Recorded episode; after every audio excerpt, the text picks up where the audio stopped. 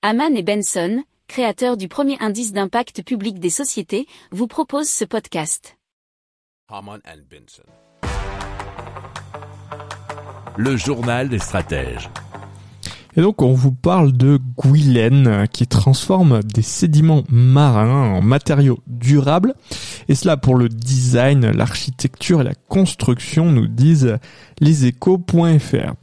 Il faut savoir que le secteur du bâtiment représente 43% des consommations énergétiques annuelles françaises et génère du coup 23% euh, des émissions de gaz à effet de serre.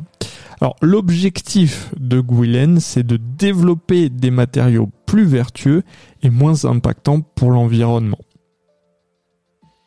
Si vous aimez cette revue de presse, vous pouvez euh, vous abonner gratuitement à notre newsletter qui s'appelle La lettre des stratèges, LLDS, qui relate, et cela gratuitement, hein, du lundi au vendredi, l'actualité économique, technologique, énergétique, mais aussi de l'hydrogène, et puis de tout ce qu'on trouvera super intéressant pour votre vie.